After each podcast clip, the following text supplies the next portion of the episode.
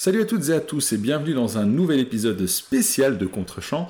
Et aujourd'hui, c'est le clashement générique.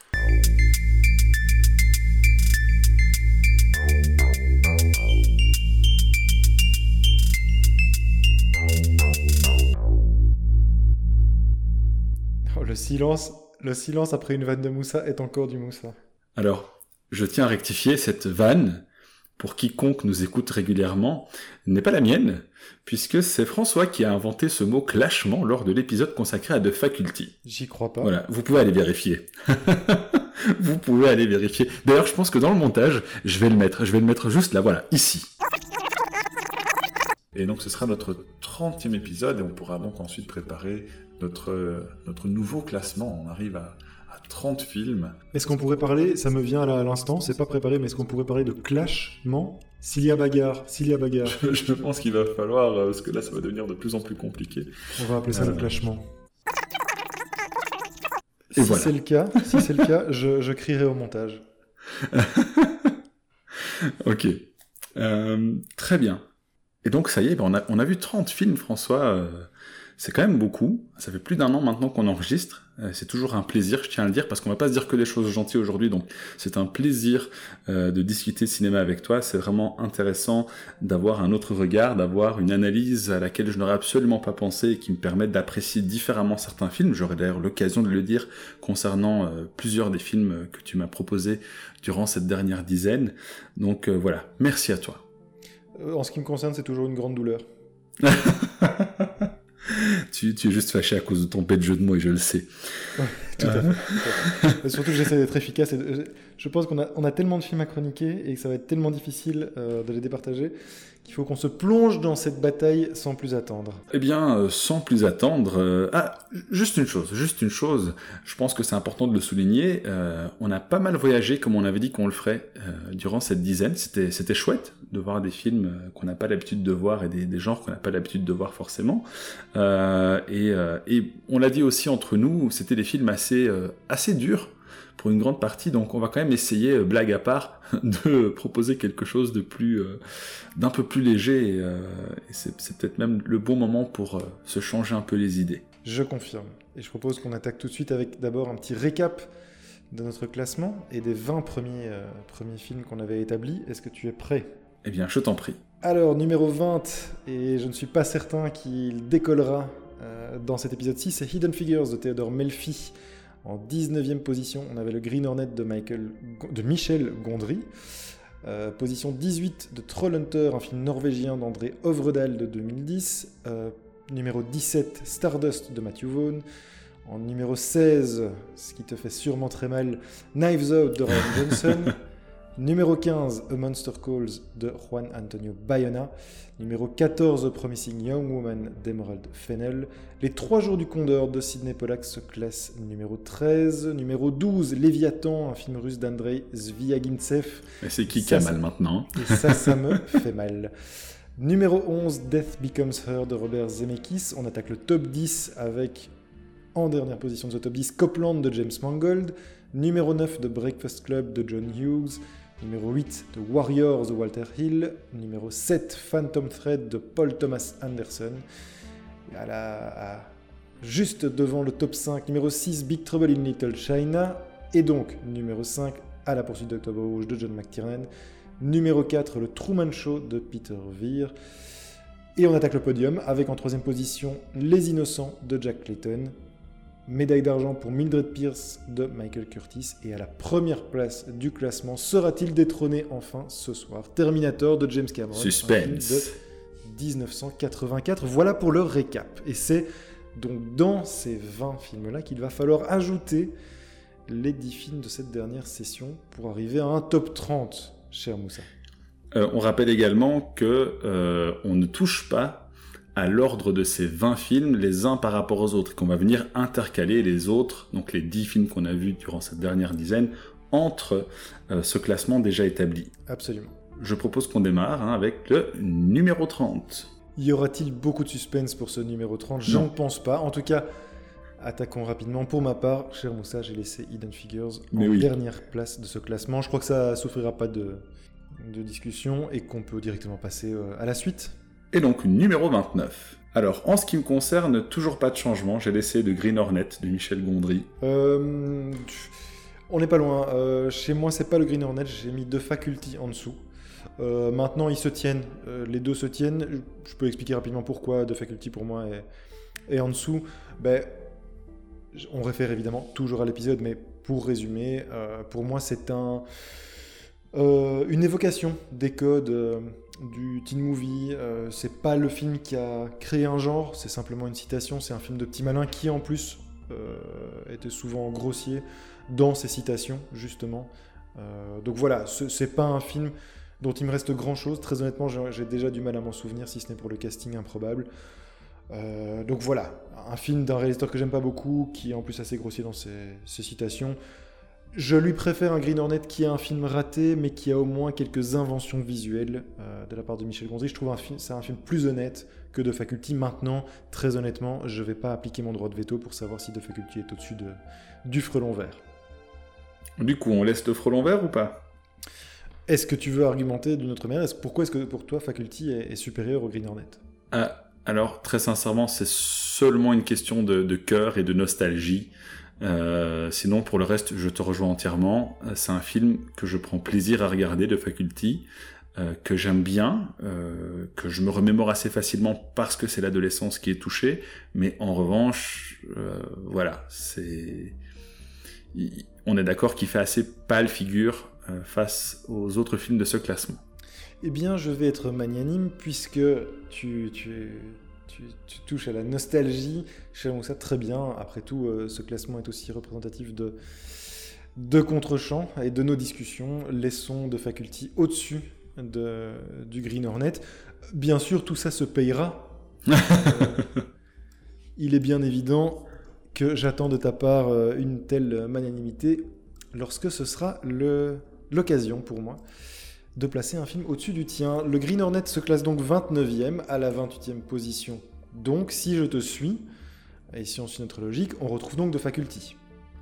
Tout à fait, De Faculty étant numéro 28 chez moi, puisque, comme je l'ai dit, les, autres films apportent quelque chose de nettement plus intéressant, sont mieux réalisés, mieux conçus, bref. Les, qualificatifs sont nombreux.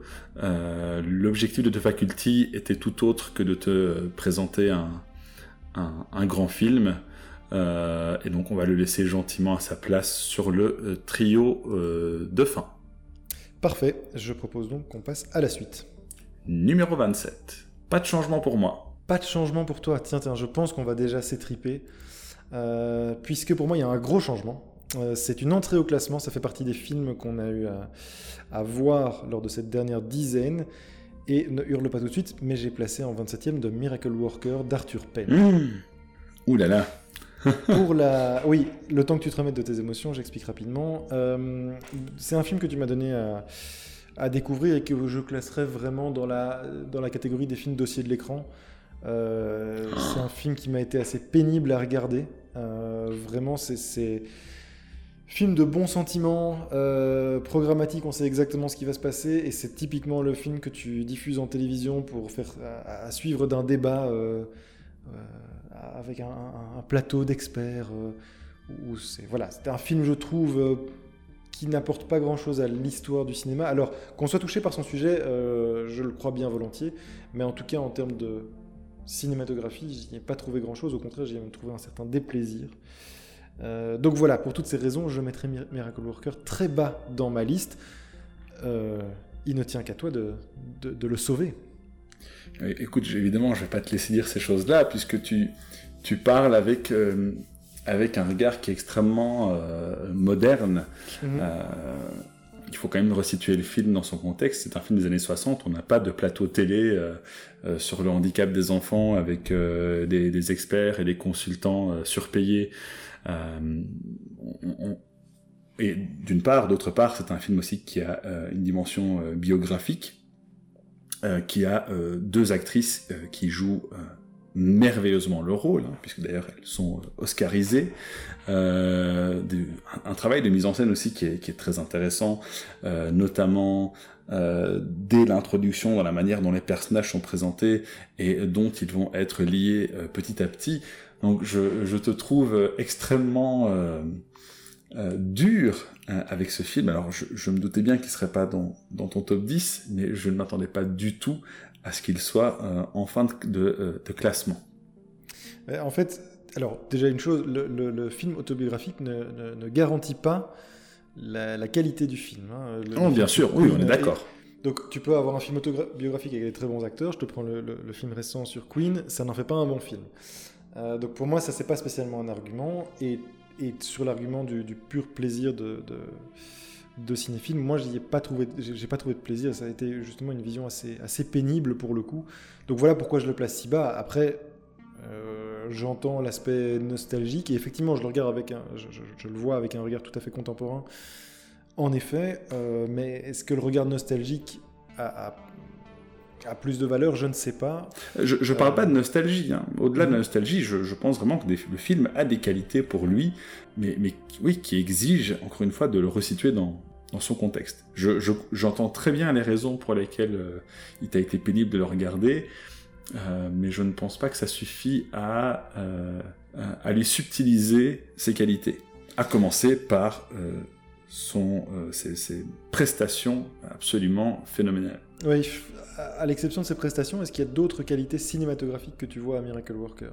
Euh, Oui, je, vois, encore une fois, pour l'époque, ce ne serait certainement pas fait de la, même manière aujourd'hui, du moins je ne pense pas, euh, même si je sais que voilà, l'image c'est quand même un domaine que tu maîtrises plus que moi, mais il y a des idées de mise en scène qui permettent de situer les personnages que je trouve brillantes, notamment pour euh, situer le, spectateur dans la peau euh, du personnage de Helen Keller ou euh, de sa gouvernante. Euh, je trouve également qu'il y a des scènes qui sont très fortes. Alors, ce sont des scènes qui se prêtent mieux au théâtre, et c'est normal puisque c'est une pièce de théâtre à la base, mais comme la mmh. scène où elle, elle essaye d'apprendre à Hélène à manger convenablement. Voilà, je, je, je, je, regarde mon classement pour essayer de voir où est-ce que je pourrais me venger, en fait. C'est ça le problème.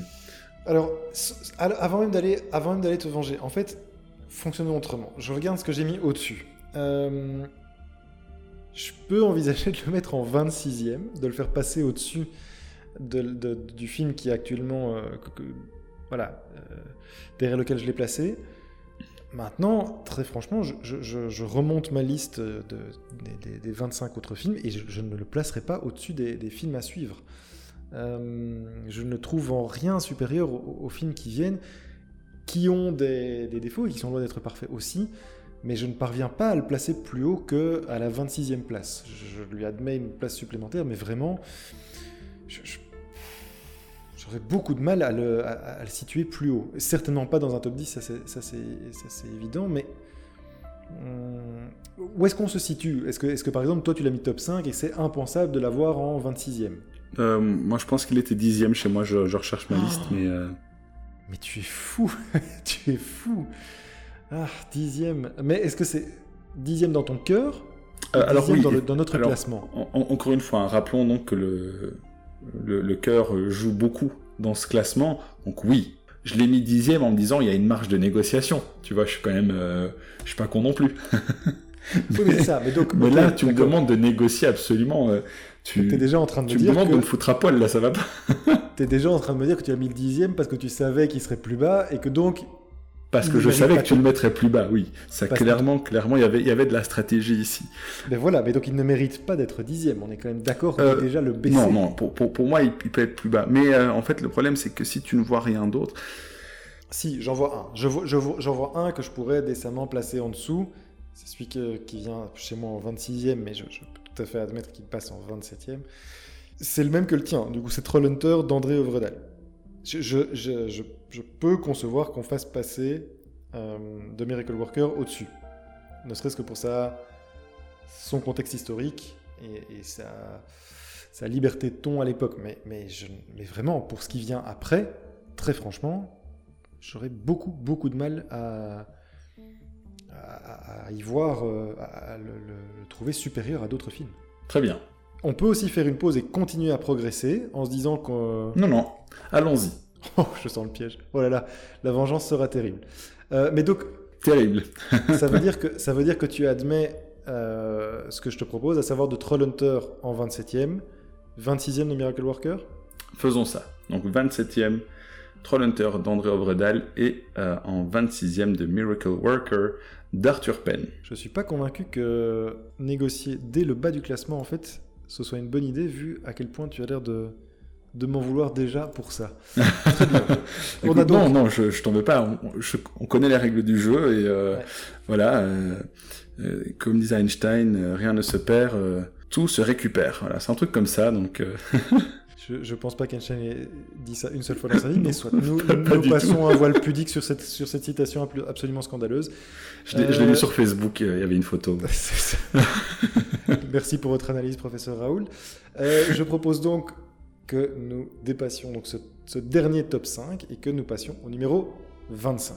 Très bien. En euh, 25e, ça me met, si je ne dis pas de bêtises, Stardust. Tiens, tiens, je ne l'ai pas. Ce n'est pas celui que j'ai. Maintenant, euh...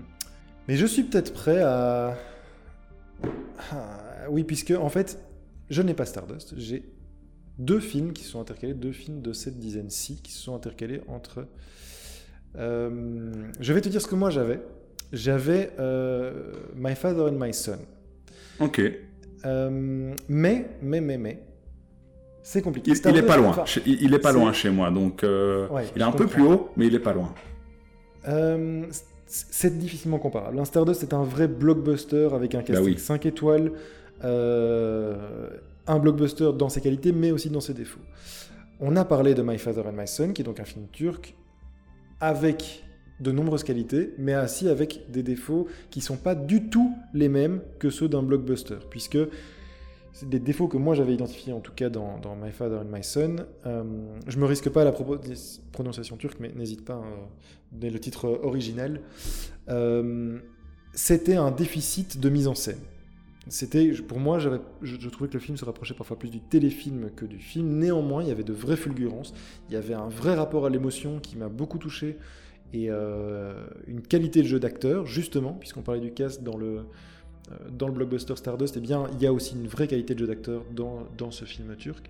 Euh, je, serais presque tenté d'admettre qu'il puisse, il puisse être supérieur à Stardust.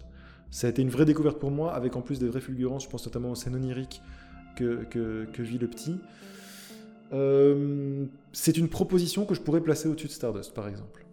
Alors, euh, je vais rapidement rebondir. Donc, euh, euh, mon père et mon fils, hein, Babam Veoldum en turc, euh, comme tu l'as dit, re ressemble davantage au téléfilm, et je l'avais dit lors de, de l'épisode, c'est vrai, hein, c'est tout à fait vrai, euh, et que ce sont en fait les vestiges d'un cinéma qui s'est un petit peu construit par débrouillardise de son côté, euh, qui, veut ça, je pense. En tout cas, c'est l'analyse que j'en fais, mais je peux être parfaitement à côté de la plaque. Et euh, je, je pense que, en dépit euh, de l'histoire du cinéma turc, le fait d'être arrivé à produire ça au, au, début des années 2000, euh, je trouve que c'est tout à fait honorable et c'est pour mmh. ça que je l'ai mis euh, plus haut. Euh, si, sinon, mais c'est quelque chose que je peux tout à fait entendre. Donc, euh... est-ce, est que je passe à un meilleur moment sur... Enfin, je, je sais même pas te dire, ce sont des films qui sont tellement différents. Euh, la différence, comme tu l'as dit, c'est que Stardust est un blockbuster réalisé par un, un, un, cinéaste qui a quand même une certaine expérience, notamment dans, dans, son genre. Et euh, aussi, le petit élément qui a joué, c'est que l'un est une adaptation d'un roman qui est déjà un roman euh, à succès euh, écrit par un, auteur à succès, ce qui joue pour sa notoriété, là où l'autre est une histoire originale. Eh bien, je te suis. On peut placer donc Stardust en 25e. Euh, ça me semble un argumentaire tout à fait cohérent et je suis tout à fait prêt à l'entendre. Du coup, moi je n'avais pas euh, My Father and My Son en 24e, j'avais un autre film. Mais est-ce que pour toi on le place du coup en 24e ou est-ce que quel était ton 24e à toi? Euh, Je veux d'abord entendre le tien. euh, ok, très bien. Ben, moi, j'avais placé La vie des autres de Florian Hankel von Donnersmarck, le film allemand que je t'ai donné à voir, film de 2006 donc. Ok, intéressant. Je l'ai placé beaucoup plus haut. Est-ce que pour toi, il est supérieur à Stardust? Oui. Euh, je le trouve plus... Euh, peaufiné n'est pas le terme. Hein. Abouti peut-être. je, trouve, euh, malgré les, quelques éléments de réserve que j'ai pu avoir dessus, je, trouve que le film, globalement, tient davantage euh, sur ses épaules que Stardust. Alors que Stardust est un très bon film, hein, mais il a certains petits défauts que je ne vois pas dans Das Leben der anderen, la vie des autres, et je ne me risquerai pas à prononcer le nom du réalisateur. Je me suis déjà totalement fourvoyé là-dedans. Alors, la question que je t'ai posée, en fait, ben, Stardust, on l'a établi, Stardust est 25e. Euh, je t'ai posé une mauvaise question, en réalité. Est-ce que tu considères, est-ce que, tu considères que euh, La vie des autres et Mon père et mon fils euh, où est-ce que tu les situes tous les deux? Est-ce qu'il y en a un que tu situes au-dessus mon, père, Oui, je, si c'est uniquement le cœur qui parle, mon père et mon fils euh, me touchent davantage. Encore une fois, le contexte de quand je l'ai visionné, avec qui je l'ai visionné, joue énormément euh, dessus. Euh, sur le fait que alors, il faut aussi savoir une chose, c'est que le cinéma turc ne m'intéressait pas beaucoup à l'époque où je l'ai vu, donc c'était aussi une découverte pour moi en fait. Euh, je, connaissais du cinéma turc à l'époque que, des comédies de, de, téléfilms qui sont très très populaires et cultes euh, en Turquie, mais euh, voilà, qui, qui, sont des films qualitativement, alors je, vais dire médiocre, mais c'est normal, c'est pas du tout un défaut ici parce que les moyens faisaient qu'on pouvait pas faire autrement. Euh, et donc c'était une découverte pour moi, euh, mon père et mon fils. Donc ça joue beaucoup dans le regard que je porte sur lui. Maintenant, d'un point de vue cinématographique, je pense que la vie des autres euh, lui est supérieure, oui. Oui, c'est vraiment, vraiment un choix, effectivement. Je suis aussi dans cette réflexion-là.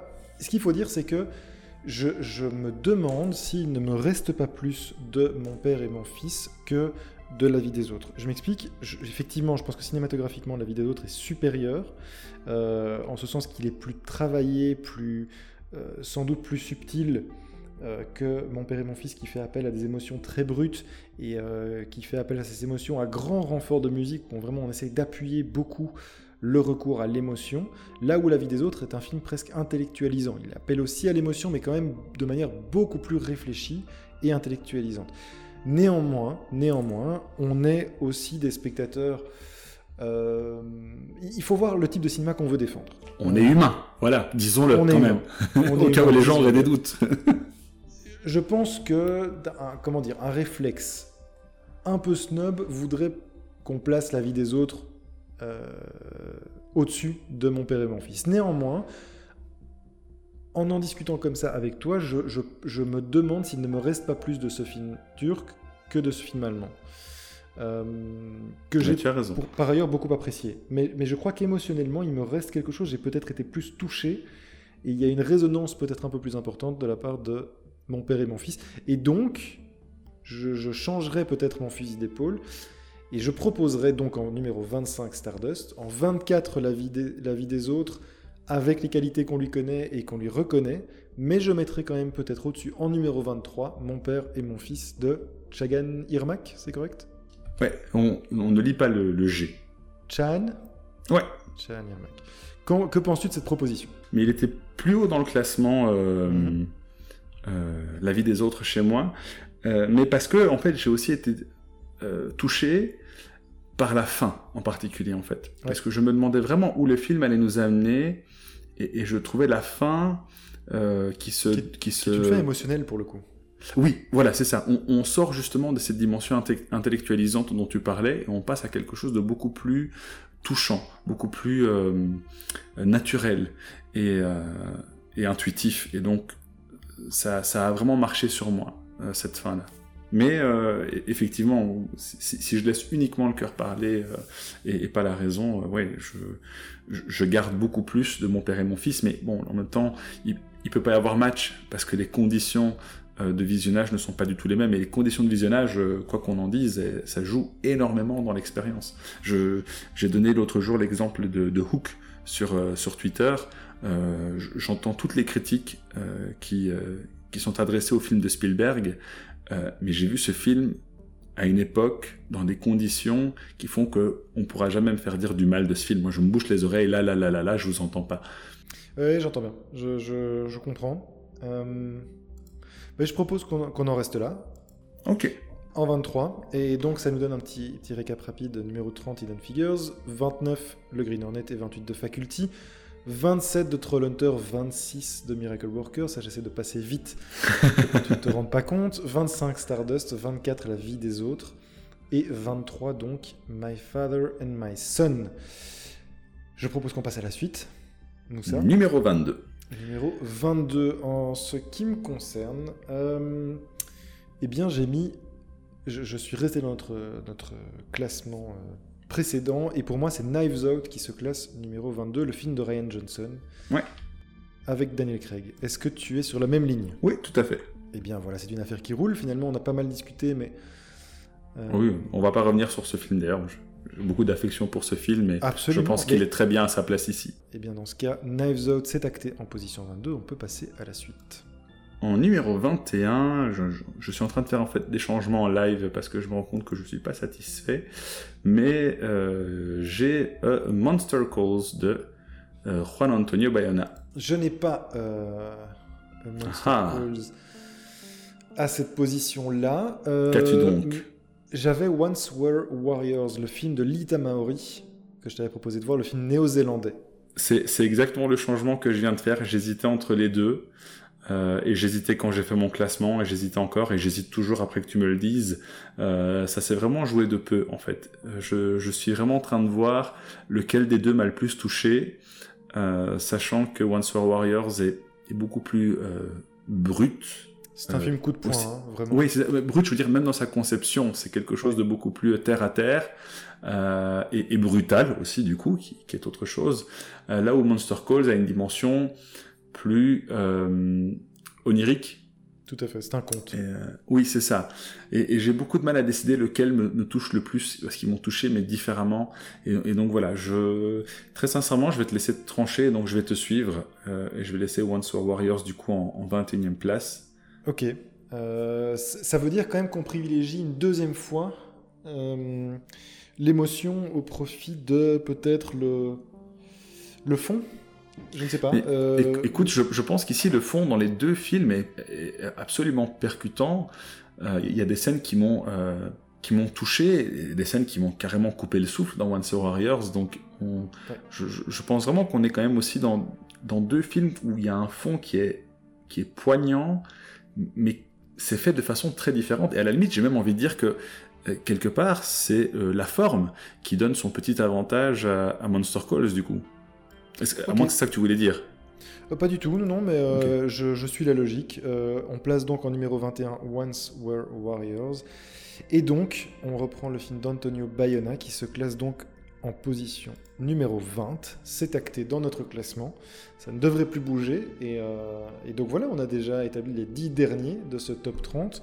On peut attaquer, attaquer la suite dès lors avec le numéro 19. Alors que je suive où je suis dans mon classement, donc numéro 19. En numéro 19, euh, j'ai Promising Young Woman de Emerald Fennell. Euh, j'ai un avis suffisamment euh, arrêté sur le film pour ne pas discuter ça et très bien. Laissons, Promising Young Woman là où il est. Moi, je n'aurais de cesse de rappeler que j'ai voilà, vraiment un problème intrinsèque avec le film. Euh, je pense qu'il est plein de bonnes intentions, mais qu'il y a- il y, a vraiment un problème majeur, euh, en ce sens qu'il est peut-être même contre-productif par rapport à son message euh, qui, qui se veut féministe et qui est en bien des points féministe, mais, mais j'ai un vrai problème avec une scène clé du film.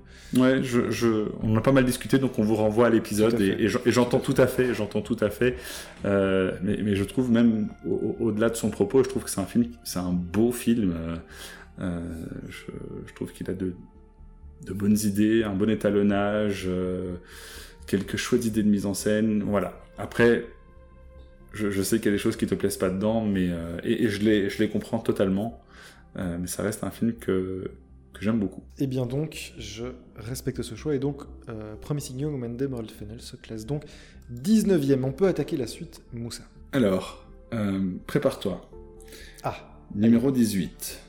En numéro 18, j'ai Léviathan d'Andrei Zviagintsev.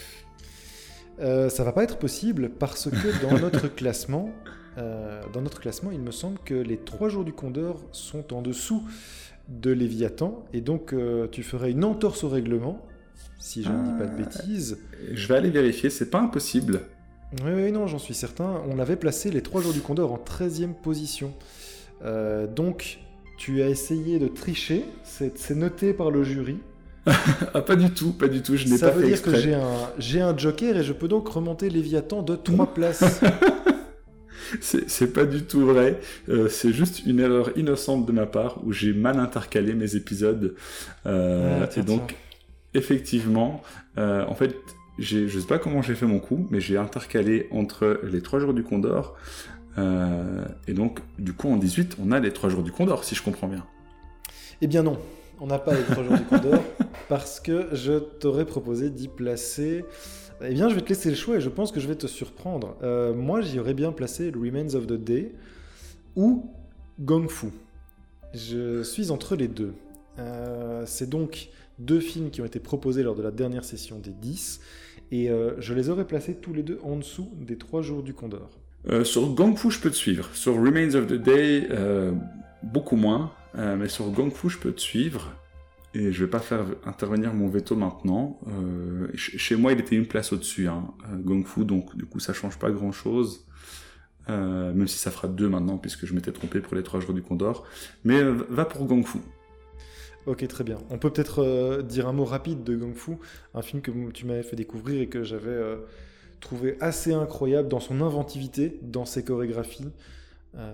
Et dans sa structure aussi narrative, j'avais vraiment passé un très très bon moment. Euh, est-ce que tu as éventuellement autre chose à, dire du film pendant que je classe donc Gong Fu et les trois jours du Condor dans notre classement Excel? Euh, Non, non, tu as tout dit. Euh, c'est un film juste qui est absolument ludique en fait. on, passe un très bon moment à le regarder. Son autre grande force aussi, c'est tout le tout le référentiel, on a parlé tout à l'heure de Robert Rodriguez qui, qui, qui, fait pas de la bonne référence en fait. Ici, Gong Fu c'est l'inverse, il fait vraiment de la référence intelligente par rapport au, cinéma auquel il rend hommage, puisque Stephen Chow est un fan euh, du cinéma d'arts martiaux. Il a d'ailleurs fait appel à, certains grands noms du cinéma euh, hongkongais, donc c'est euh, c'est un pur plaisir en fait Gong Fu à, à, regarder et, ouais c'est fun. Il y a vraiment pas d'autre mot, c'est fun, c'est fun et ça aussi c'est un des rôles du cinéma. Précisément, on est tout à fait d'accord. Quant au... Euh, pourquoi est-ce que je l'ai placé en dessous des 3 jours du Condor néanmoins? C'est parce que euh, je reconnais aux 3 jours du Condor, malgré des, défauts qu'on a déjà plusieurs fois évoqués, euh, le fait d'être quand même un représentant du cinéma, du thriller paranoïaque américain des années 70, un digne représentant qui a, notamment établi des figures qui vont être repris, des codes qui vont être repris dans le cinéma euh, euh, américain, mais aussi international, certaines figures de personnages très importantes. Et euh, voilà pourquoi j'ai placé Gong Fu, qui est un pur divertissement, mais un divertissement de grande qualité et que j'ai beaucoup apprécié, mais je le place juste en dessous des trois jours du Condor pour l'aspect peut-être plus sociétal et plus réflexif des trois jours du Condor. Mais ça se joue à peu de choses, et donc, donc voilà, si on, on est d'accord, on acte donc Gong Fu de Stephen Chow en numéro 18 et du coup position 17 pour les 3 jours du Condor de Sidney Pollack, un film de 1975. Eh bien, ça avance, ça progresse, on arrive quasiment à la moitié de notre classement avec le numéro 16 à présent. Et donc, numéro 16, les 3 jours, euh, pas les 3 jours du coup, je vais y arriver. numéro 16, eh Léviathan. je peux monter Léviathan de 12 places. Il va finir premier du classement. Donc, numéro 16, Léviathan d'Andrei Zviagintsev. Et tu ne veux toujours pas entendre parler de Remains of the Day à cette place-là euh, Non, non, je. Non. Tu le placerais au-dessus de Léviathan, donc Oui, oui. Sans... Clairement. Après, euh, je, suis très. Euh, je suis très subjectif, mais je suis aussi très biaisé parce que je, je viens de voir Remains of the Day tout récemment et il m'a laissé. il m'a laissé une, grosse marque quand même. Très bien. oui, oui. Bon, allons-y pour Léviathan en position 16. Moi, ça me fait toujours du mal de, voir ce, brillant réalisateur que je, que je tiens pour un des, plus grands réalisateurs de notre époque contemporaine, Andrei Zviag-Intsev, se placer si bas dans notre classement. Mais il y aura peut-être d'autres drames russes à, te faire voir du coup en punition. Tu, m'en avais montré un, je pense même une bande-annonce euh, sur Twitter, je ne sais plus. Absolument, absolument, sur un plombier qui veut empêcher un immeuble de s'effondrer. Oui, c'est ça, c'est ça. Ça avait l'air tout à fait passionnant. Ça avait l'air mieux que euh, Léviathan, en tout cas. oh, mais... Euh, je ne relève pas, je passe donc, on acte euh, Léviathan en position numéro 16 et on attaque euh, le 15e.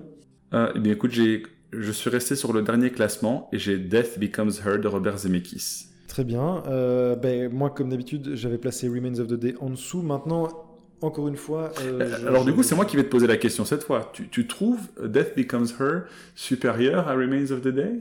Non, mais en revoyant notre classement, ça fait partie des regrets que j'ai. Je trouve Death Becomes Her pas supérieur à Léviathan ou aux Trois Jours du Condor, par exemple. J'aurais placé éventuellement un peu plus bas. Maintenant, on connaît la règle. Euh, c'est inscrit dans le marbre. C'est ce qu'on a décidé. Et donc, je suis bien obligé de reconnaître que Death Becomes Her précède Léviathan et les Trois Jours du Condor. Alors, en, le comparant lui et Remains of the Day, euh, Remains of the Day est sans doute un film supérieur, plus important dans l'histoire du cinéma. Néanmoins, Zemeckis est un, réalisateur extrêmement important dans l'histoire du cinéma, et sans doute pas à travers ce film, mais c'est quelqu'un qui n'hésite pas à, recourir à des techniques neuves et qui, innove dans le cinéma. Je pense que Robert Zemeckis est quelqu'un très important dans l'histoire du cinéma, euh, contemporain en tout cas. Euh, et donc je suis content qu'il soit présent dans ce classement. Alors voilà, j'ai pas mal de réserves sur le film, en tout cas sur le fait de placer une comédie totalement burlesque et sans rien d'autre euh, que, du burlesque à ce stade. Néanmoins, euh, j'ai passé un très bon moment très surprenant devant le film. Et puis, comme j'ai dit, on l'avait acté à cette position. Il n'est pas question pour moi de, le contester. Je vais juste enchaîner sur ce que tu dis. une des raisons, moi, qui, qui, qui me le met en, assez haute estime. Euh, il y en a plusieurs en fait. Tout d'abord, comme tu l'as dit, c'est un réalisateur qui, a, qui osait s'aventurer dans des terrains euh, inconnus. Il le fait ici avec de la CGI. Euh, il est un des premiers à le faire. Et avec une CGI, franchement, j'avais parlé lors de, Faculty que la CGI, était quand même, n'avait pas super bien vieilli. Je trouve que Death Becomes Her s'en sort beaucoup mieux.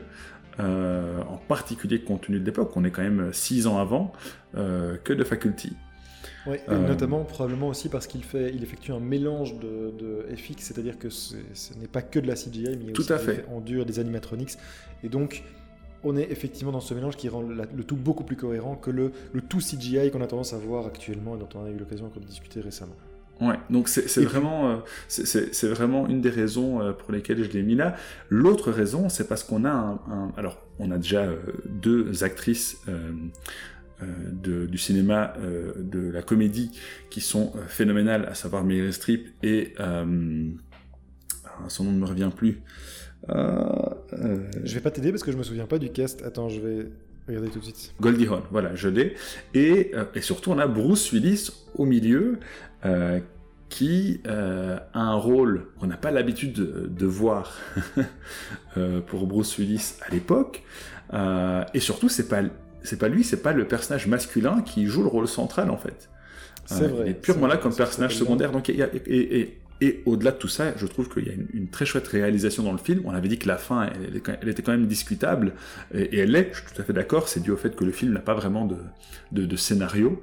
Euh, il y a aussi pas mal de références euh, et de, de, citations dans le film, mais il y a un travail qui est quand même brillant derrière. Et c'est ça qui fait, je trouve, qu'il qu'il n'a pas à rougir euh, d'être euh, si haut placé dans ce classement. Ouais, c'est l'occasion d'ailleurs de faire un petit, euh, un petit salut à Bruce Willis, un petit hommage à Bruce Willis qui vient d'annoncer au moment où on enregistre ce podcast qu'il a arrêté sa carrière pour des raisons de santé. petite, petite nuance quand même dans ce que tu as dit. attention, on était habitué à voir Bruce Willis dans ces, dans ces rôles-là, puisqu'il a commencé sa carrière dans des rôles comiques, et c'est vraiment Die Hard en 1988 qu'il installe comme héros d'action, où il renverse totalement les codes du héros d'action. Mais ah, mais justement, quand, je dis à l'époque, moi je dis après Die c'est Die quand même qui, a créé, qui a créé la figure de Bruce Willis comme euh, héros euh, de euh, cinéma d'action. D'ailleurs, il faut, voir sa filmographie qui suit. Elle, se compose essentiellement de, films d'action. Très bien, très bien. Je, je, reconnais ce que tu dis, pas de souci. On entérine donc euh, le Robert Zemeckis à la 15e position de notre classement. Du coup, on peut passer à la suite. Ce sera le numéro 14 et je te laisse nous donner ta proposition pour le numéro 14, cher Moussa. En numéro 14, j'ai La Grande Bellezza de Paolo Sorrentino. Non, mais alors la veto, veto. Je vais argumenter d'abord parce que j'ai quand même bon espoir de te ramener à un peu de raison, euh, cher Moussa. Euh, non, la Grande Bellezza ne mérite pas d'être classée si bas dans notre classement. J'entends tout à fait tes réserves sur le fait de, ne pas avoir beaucoup de, sensibilité pour les, atermoiements d'une grande bourgeoisie à laquelle on ne s'identifie euh, pas tous les deux. Néanmoins, je pense que le film dépasse vraiment ça. c'est un grand film des années 2000, euh, voire même 2010. Il faut pas négliger l'importance de Paolo Sorrentino dans le cinéma contemporain. Je pense au même titre que Zviagintsev que, que, que Paolo Sorrentino est vraiment un très très grand réalisateur de notre, de notre temps. Ouais, là-dessus, je te rejoins totalement. Et, et, je pense que La Grande Bellezza s'inscrit parmi ses plus grands films. Alors, certes, il y a ce côté grande bourgeoisie et atermoiement euh, qu'on peut identifier dans un premier temps. Néanmoins, il y a quelque chose qui est très absent de notre classement, alors qu'on peut éventuellement identifier avec Remains of the Day, mais je trouve que Remains of the Day lui est inférieur en ce sens. Euh, c'est la notion de grâce et de beauté du cinéma. Euh, on traite beaucoup de cinéma de genre, c'est quelque chose, c'est un genre qu'on affectionne tous les deux, mais il y a quelque chose aussi dans le cinéma de l'ordre de l'indicible, et c'est des, films qu'on n'a pas nécessairement tendance à voir, euh, des choses de la grâce et de la beauté, et je trouve que La Grande Bellezza en est un représentant tout à fait digne, et c'est quelque chose qui est relativement absent de notre filmographie, euh, en tout cas de notre classement euh, de contre-champ. Et je trouve que La Grande Bellezza est vraiment un des seuls représentants de ce type de film qui touche à quelque chose d'immanent, à quelque chose de supérieur qui n'est pas nécessairement facile à caractériser dans des thèmes, pas facile à identifier au premier abord, mais qui touche quelque chose de supérieur. Il y a là quelque chose dans la Grande Bellezza de, euh, si pas mystique, en tout cas un rapport beaucoup plus euh, charnel et émotionnel aux choses, plus encore qu'intellectuel. Euh, et je, je, trouve que là, c'est pour ça que ce film me tient à cœur, c'est parce que oui, c'est un film qui touche à la grâce et à la beauté, qui traite de la grâce et de la beauté et aussi d'une certaine vanité, bien sûr, parce que ces éléments sont proches euh, les uns des autres et on tombe rapidement de l'un à l'autre. Mais je trouverais trop dommage de négliger ces aspects-là dans un classement qui, euh, a peu de représentants de ce genre de film. Euh, donc voilà pourquoi moi j'aurais placé La Grande Bellezza vraiment au-dessus. on en est donc au numéro 14. Je vais être très franc. Alors, tu as raison. Hein. J'ai vraiment eu un, une certaine rupture par rapport au personnage de ce film, mais euh, en revanche, je valorise beaucoup la discussion qu'on a eue après dans notre émission et j'invite vraiment les gens à écouter. Euh, tu, as, tu as très bien défendu le film et, et, euh, j'entends parfaitement ce que tu y vois et, et je suis prêt à le reconnaître. Maintenant, ici, il y a aussi un élément stratégique. Je veux que tu utilises ton veto. mais, euh, mais écoute. Ça dépend. Euh, si c'est pour, le, si pour le replacer directement en 13, ça ne me sert à rien d'utiliser mon veto. Non. Mais je vais, en fait, je vais, argumenter en je vais terminer mon argumentaire en te donnant mon numéro 14. Et ça, ça, pourrait te surprendre, mais je vais suivre l'ordre de notre classement. Mon numéro 14, ce serait Copland. C'est un film que je t'ai proposé de James Mangold. C'est un film que j'adore pour plein de raisons, et c'est, on l'a expliqué déjà, l'aspect, tout l'aspect, ne serait-ce que sur l'aspect méta et le rôle. Oui, c'est, vraiment ça qui lui vaut sa place au classement pour moi. Hein. c'est, c'est toute cette, toute cette dimension-là que je trouvais que je trouvais fascinante. Et donc, j'ai beau adorer Copland et avoir peut-être plus de plaisir en regardant Copland qu'en regardant La Grande Bellezza, en tout cas un plaisir brut de spectateur parce que c'est un film de genre et que je me sens plus proche de, ce genre de film que de La Grande Bellezza. Je trouve que La Grande Bellezza, c'est du cinéma. C'est il y a quelque chose de supérieur, on est vraiment dans le, le, cinéma, ce qu'il ce qu'il peut offrir de résonance et que aucun autre art, il, En fait, euh, la Grande Bellezza parvient à toucher à ce qu'est l'essence même du cinéma, à ce qu'il parvient à transmettre en tant qu'art, et ce que aucun autre médium ne pourrait transmettre de cette manière. J'adore Copland. Euh, j'ai énormément de plaisir en regardant Copland. Il y a plein de choses que j'aime dans ce film. Néanmoins, c'est un film de genre. J'aurais pu éprouver le même plaisir en, lisant la novelisation de Copland, par exemple. Si ce n'est le plaisir méta, évidemment, d'avoir Stallone. Mais je pense que la Grande Bellezza lui est vraiment supérieure. Et donc je placerai Copland en dessous, en tout cas, en regard de ce que je viens de dire, je placerai en dessous de la Grande Bellezza. Et donc c'est pour ça que je te propose le Copland, ouf, j'ai failli faire un, un lapsus, en numéro 14. Alors, objectivement, moi je suis prêt à te rejoindre. Hein. donc on va euh, entériner euh, Copland en, numéro 14. Néanmoins, sache que euh, à un moment donné, on va devoir bloquer sur la Grande Bellezza. Parce que l'objectivité est en train d'être confrontée à la subjectivité. À un moment donné, ça va, ça va se clasher, pour reprendre un terme que tu affectionnes beaucoup. Très bien, mais alors, il va falloir faire un sort à The Remains of the Day. Et pourtant, c'est deux films que je t'ai proposés. Euh, ouais. Mais, je trouve que, pour beaucoup de raisons, et j'ai beau adorer The Remains of the Day, je, je pense qu'on est déjà on aurait déjà dû l'intégrer dans ce classement. Donc en tout cas, je retiens que en numéro 14, on donne donc euh, Copland de James Mangold, qui est un film de, donc de 1997. Le voilà, c'est fait. Mais du coup, on passe au numéro 13. Et euh, que fait-on de ce numéro 13 Est-ce qu'on suit notre classement? Est-ce que tu as placé autre chose? Ou est-ce que tu veux déjà remettre La Grande Bellezza? Moi, j'avoue que plus on monte, plus je vais évoquer les vestiges du jour. Euh, non, je vais, je vais laisser un peu de, de, comment dire d'avance à la Grande Bellezza avant de, revenir à la charge. Du coup, je vais plus ou moins remanier, mon classement et en numéro 13, euh, je vais mettre Shin Godzilla. Tiens, tiens, étonnant. Euh, eh bien, encore une fois, on va discuter puisque je l'ai placé plus haut.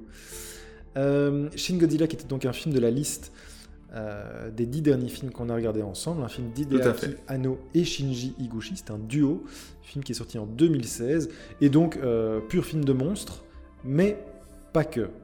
Non, pas que. D'ailleurs, j'ai même envie de dire, c'est pas un film de monstres, les monstres servent euh, de, contexte et de prétexte même au film qui parle du red tape.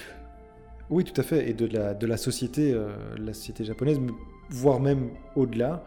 Euh, en général, et, avec des, arguments même de mise en scène, et c'est ce que moi je, c'est ce que je valorise aussi dans le film, c'est qu'au-delà, déjà ne serait-ce qu'en film de monstre, je trouve qu'il fonctionne admirablement.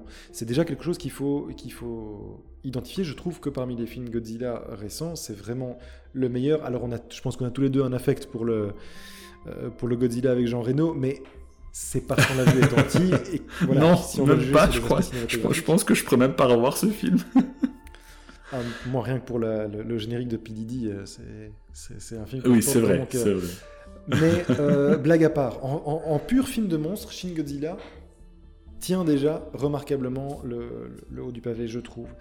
Euh, mais il y a autre chose. Il y a de, un commentaire sociétal et il y a de la mhm. réalisation. N'oublions pas le, la manière dont la caméra aussi montre l'absurdité du système administratif japonais pour faire face à une menace. C'est-à-dire que l'enfer administratif d'avoir recours à des comités, à une hiérarchisation poussée à l'outrance, euh, qui entraîne du coup une lâcheté de la chaîne de commandement, est montré dans le film et ne t'est pas asséné par des dialogues ou des, des éléments, mais t'est donné à voir via la mise en scène. Et c'est pour ça que je pense que Shin Godzilla est vraiment je vais peut-être pas parler de grand film, mais c'est un, pour moi, c'est un très bon film. Un très bon euh, film. Ah, je te rejoins complètement, mais en même temps, attention, on arrive quasiment au top 10. À ce stade-ci, on, va avoir euh, que des bons films. Donc, euh, il, faut trancher. je te rejoins sur tout ce que tu as dit. Oui, vas-y. Non, non, mais puisque tu dis qu'il faut trancher. Donc, moi, ce que j'ai Mais alors, dans ce cas, je vais juste je vais juste rebondir sur ce que tu as dit par rapport au film. Euh, je te rejoins absolument sur tout. Ce film est hilarant. Euh, sans être un, film humoristique, mais il est hilarant parce qu'il montre, comme tu l'as dit, l'absurdité euh, ben de, ce qu'on appelle le, red tape, quoi. Cette, cette, cette chaîne de commandes qui donne lieu à des situations ridicules où on a un ministre qui passe à la télé et qui dit une chose et qui se contredit la seconde suivante parce que les choses évoluent en temps réel et qu'il faut 46 euh, 000 accords pour pouvoir savoir ce qu'il faut dire au public. C'est c'est euh, c'est aussi drôle que c'est tristement crédible. Tout à fait. Et pour moi, il, a ça d'universel dans son absurdité, qu'il renvoie à notamment, j'ai beaucoup pensé à de la littérature slave, euh, par exemple les romans de Yaroslav Hachek, euh, Le brave soldat Schweik, sur l'absurdité et la bêtise de la chaîne de commandement humaine. C'est, et, c'est fou de voir qu'un film japonais de 2016, euh, si je dis pas de bêtises, entre en résonance avec des romans tchèques du début du siècle. C'est assez fou, et donc en ça, je trouve qu'il touche à quelque chose d'universel, et c'est pour ça que je le place assez haut dans mon classement. Alors, encore une fois, toute proportion gardée, ce n'est pas tout grand film, mais je pense que c'est un grand film parce qu'il combine plusieurs éléments. Et tu, as, tu parlais de, de film hilarant, je trouve que c'est aussi un film terrifiant. Ce Oui. que- le- le- dans l'aspect premier, ce que fait le monstre et, et l'in- l'incapacité de l'humanité à réagir face à cette menace est aussi assez terrifiante par rapport à, à nous. Ça, résonne énormément par rapport à, des problèmes graves. Je pense que quand on a vu le film, on, était à un peu plus d'un an de, pandémie. Ça résonnait quand même très très fort. Euh, Là maintenant, euh, au, moment où on parle, il y a un nouveau rapport du GIEC. Eh bien, encore une fois, ça, résonne très très fort. On, se demande comment, dans toute cette administration euh, complètement sclérosée, on va pouvoir faire avancer les choses. Et il y a, clairement, je pense, une, métaphore dans le film par rapport à ça. Euh, c'est. Euh, c'est. C'est un très bon film là-dessus, je n'ai absolument rien à redire. Euh, mais écoute, dans ce cas, tu avais quoi en 13e place? Eh bien justement, euh, je rappelle en tout cas que moi j'ai toujours Remains of the Day qui était beaucoup plus bas dans mon classement et qui continue de progresser euh, par la force des choses puisqu'on n'aborde jamais le sujet. Mais donc euh, j'avais non seulement Remains of the Day, mais moi j'avais placé Breakfast Club, J'a- j'avais continué à suivre le classement précédent et donc pour les deux positions suivantes, je continuais à suivre notre classement et j'avais placé Shin Godzilla en numéro 10. Maintenant, voilà, je sais que par ailleurs toi tu as la même position que moi avec euh, Remains of the Day pour la Grande Bellezza, c'est-à-dire qu'elle remonte aussi alors qu'elle était plus bas. Donc on a quand même quelques films en concurrence ici pour cette position 13. Remains of the Day, euh, Breakfast Club, Shin Godzilla et éventuellement la Grande Bellezza en fonction de ce que toi tu veux, euh, tu veux lui mettre comme, comme chiffre. Vers si, quoi est-ce qu'on se dirige? si on peut trancher en disant The Breakfast Club, est-ce que ça te convient? Oui, oui, je m'en, je, je- je m'en accommode. Euh, c'est, c'est un film qui te tient à cœur à toi. Est-ce que euh, tu trouverais ça euh, une, une- une bonne position? Après, ça respecte aussi les classements qu'on avait fait précédemment, mais en l'occurrence, c'est plutôt le, le film qui te tient à cœur à toi. Et donc, euh, C'est un film qui me tient à cœur parce que je pense qu'il a posé énormément de codes. Et D'ailleurs, une des raisons pour lesquelles je- j'ai voulu te montrer de Faculty durant cette dizaine, c'était justement parce qu'il résonnait avec en le rapport, Breakfast Club. ouais, tout à fait. Et, et, et, euh, et pour montrer en fait comment utiliser ces codes euh, n'empêche pas de se casser la gueule, au contraire, Mhm. euh, là où euh, John Hughes l'a fait, je pense, brillamment. Le- je pense vraiment que le film parle à toute une euh, génération d'adolescents. Et néanmoins, si je les le compare à tous les films qu'on est en train de mettre en concurrence, il y a La Grande Bellezza, pour tous les points que tu cites et sur lesquels je peux objectivement te rejoindre, je pense qu'il lui est supérieur, euh, objectivement, indépendamment de ce que je peux ressentir moi subjectivement. Euh, Remains of the Day, et, ça je vais essayer de le défendre dans quelques instants, parce qu'en fait je me rends compte que je, pas, je ne l'ai pas encore défendu, et c'est une erreur de ma part. Euh, euh, mais je le trouve supérieur aussi. Et euh, Shin Godzilla, je peux entendre qu'il a une pertinence euh, universelle qui n'est plus de l'ordre du générationnel ici, mais qui est de l'intemporel. Euh, et donc, je peux également entendre qu'il est. euh, et il y a la mise en scène aussi dans Shin Godzilla et certains plans. euh, Il y, a- il y a notamment le, le- le plan de l'explosion de, de, de Tokyo, hein, qui est. C'est terrifiant. Et c'est, Oui. à la fois magnifique parce que c'est un plan incroyable. Et, et pour terminer sur Shin Godzilla, en fait, vraiment, moi, c'est ce que. Mais après, ça, c'est tout à fait subjectif. Mais c'est tout ce que j'ai envie de voir d'un blockbuster. Bon, bah, toute proportion, proportion gardée, mais en tout cas d'un film de genre moderne. C'est, tout ce que j'ai envie de voir. Il y a de la mise en scène, il y a du plan, il y a de la cohérence dans son univers fantaisiste, puisque c'est quand même un film de monstre. Euh, c'est vraiment ce que j'ai envie de voir dans du cinéma. Je trouve que c'est du cinéma de divertissement euh, qui se respecte et qui est noble. Et, et Ouais. c'est en ça que je trouve que c'est un beau représentant pour notre classement aussi. Euh, c'est que c'est un vrai bon film contemporain de genre. Donc, du coup, je peux. euh, je peux parfaitement mettre The Breakfast Club en numéro 13, si ça te convient. On entérine de Breakfast Club en numéro 13 dans ce cas.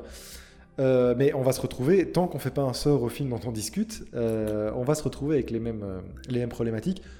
Remontons donc au numéro 12. Alors, si, tu veux, on va d'abord quand même faire un petit récap. Euh, Très bien. Très Donc bien, en bien. numéro 30, on a Hidden Figures, en 29 de Green Hornet, 28 de Faculty de Robert Rodriguez, en 27e place on a de Trollhunter, de Miracle Worker en 26e, Stardust en numéro 25, La vie des autres en 24, Mon père et mon fils en 23, 22e place Knives Out de Ryan Johnson, 21 Once Were Warriors de Lita Maori, A Monster Calls en 20, Promising Young Woman pour la 19e place, Gong Fu en 18e, euh, la 17e place est occupée par les Trois Jours du Condor, le Léviathan de Andrei Zvyaginsev en 16e place, Death Becomes Her en numéro 15, Copland en 14 et The Breakfast Club en numéro 13. Passons donc au numéro 12, et comme je le disais, ben, on va se retrouver avec la même problématique. Je sais. Pour aller vite, euh, moi j'ai continué à suivre notre classement en numéro 12. Alors ça se joue à peu de choses, mais j'ai placé The Warriors euh, à cette position, un peu en fait dans le même rapport que, Breakfast Club. C'est-à-dire que j'ai Shin Godzilla juste au-dessus, pour les raisons que je viens d'évoquer, mais ça se joue à peu de choses. Euh, donc voilà, on peut tout à fait en, discuter. Pour moi, The Warriors est un film emblématique de son époque. A posé des codes assurément, on en trouve encore des traces aujourd'hui. Néanmoins, je trouve que c'est un film peut-être ah, limité serait euh, péjoratif, mais en tout cas limité dans la même dimension que The Breakfast Club. C'est-à-dire que je pense que Shin Godzilla est un film plus large, on y trouve plus de choses, c'est-à-dire scénario, mise en scène, lumière, plan, etc. discours aussi. Maintenant, ça se joue à peu de choses. Donc voilà, moi, mon numéro 12, c'est The Warriors. Mais n'oublions pas, il y a Remains of the Day, il y a Shin Godzilla, il y a encore La Grande Bellezza éventuellement à placer. Quel était ton numéro 12, Moussa? Euh, Alors, j'aimerais d'abord dire plusieurs choses euh, par rapport à The Warriors. Il faut quand même pas oublier que c'est un film à petit budget. Euh, donc ça explique quand même certaines limitations. je pense que j'avais cherché le budget de Shin Godzilla qui est quand même... Enfin, je vais dire supérieur, mais en réalité, je n'ai aucun outil de comparaison avec 4 euh, millions de dollars pour l'époque et euh, ce qu'a coûté euh, Shin Godzilla, donc je vais quand même pas trop m'aventurer là-dedans. L'industrie est différente, oui. oui, mais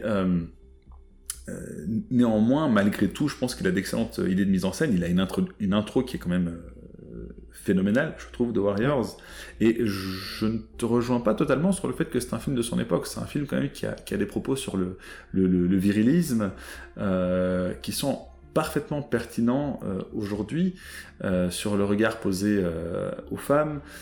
donc je, je pense quand même qu'il y a quand même des choses qui résonnent encore pas mal aujourd'hui. On en a d'ailleurs discuté dans l'épisode auquel on renvoie les auditeurs comme toujours quand on a enregistré. Donc voilà. je propose de revenir un instant sur Remains of the Day parce que je, je, je, sens que tu brûles d'envie de le mettre pour en être débarrassé euh, de ta charge mentale. Euh, et donc je, pense qu'il est nécessaire que je défende ce film.